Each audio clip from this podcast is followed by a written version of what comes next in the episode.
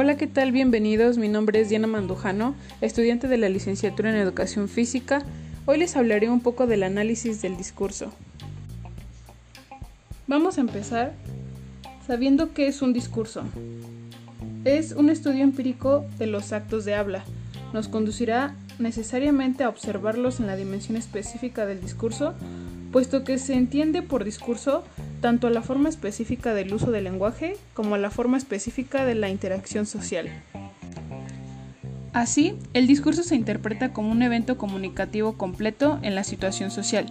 Lo que distingue el análisis del discurso de la gramática de la oración es que el análisis del discurso en, la práctica se concentra específicamente en los fenómenos detrás de la oración.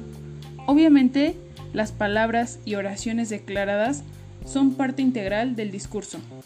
Pero el discurso no se encuentra en sí mismo, solo en el conjunto de palabras y oraciones expresadas en el texto y el habla.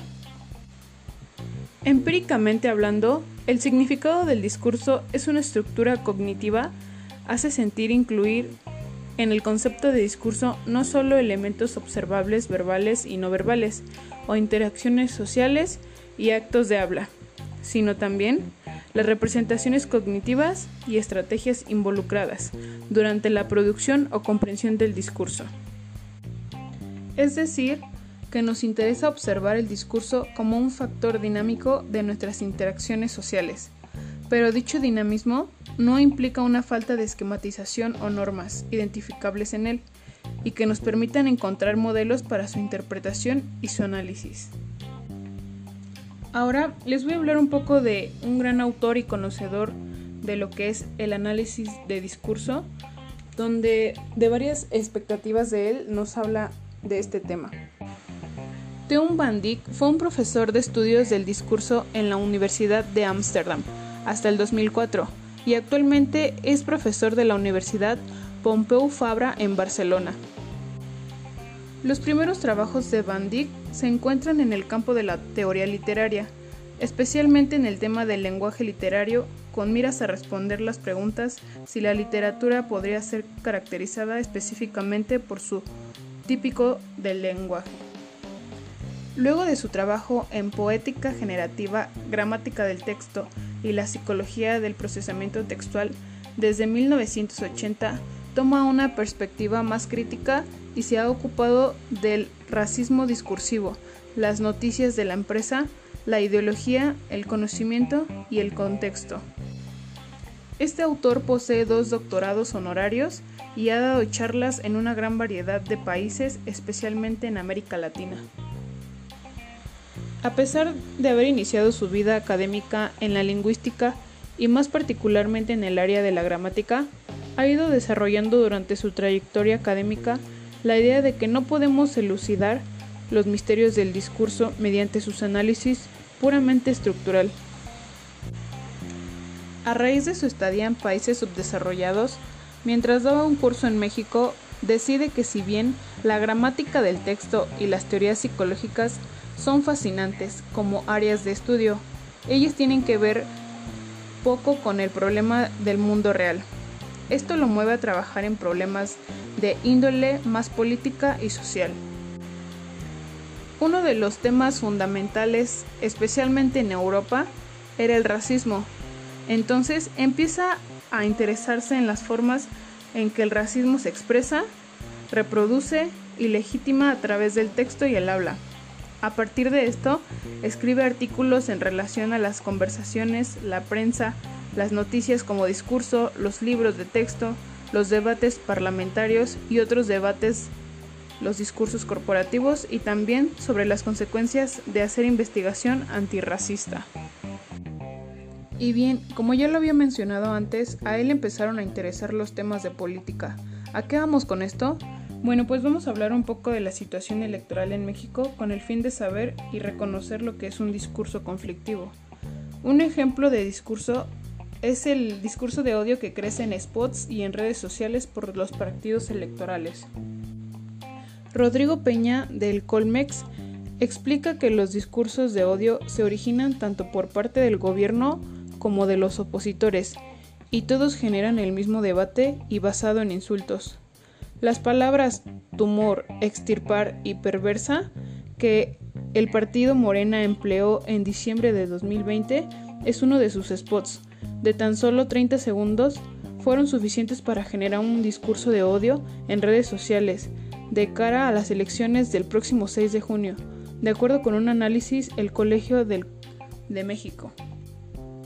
En el spot aparecen políticos del PRI y el PAN, como los expresidentes Carlos Salinas de Gortari, Vicente Fox y Enrique Peña Nieto, los aspirantes presidenciales Ricardo Anaya y Diego Fernández de Ceballos, y los cuales son actuales líderes partidistas Marco Cortés y Alejandro Moreno, mientras una voz en off dice, durante décadas México sufrió una grave enfermedad, un tumor maligno llamado Prian, que saqueaba el país, se alternaba el poder y fingían competir entre ellos.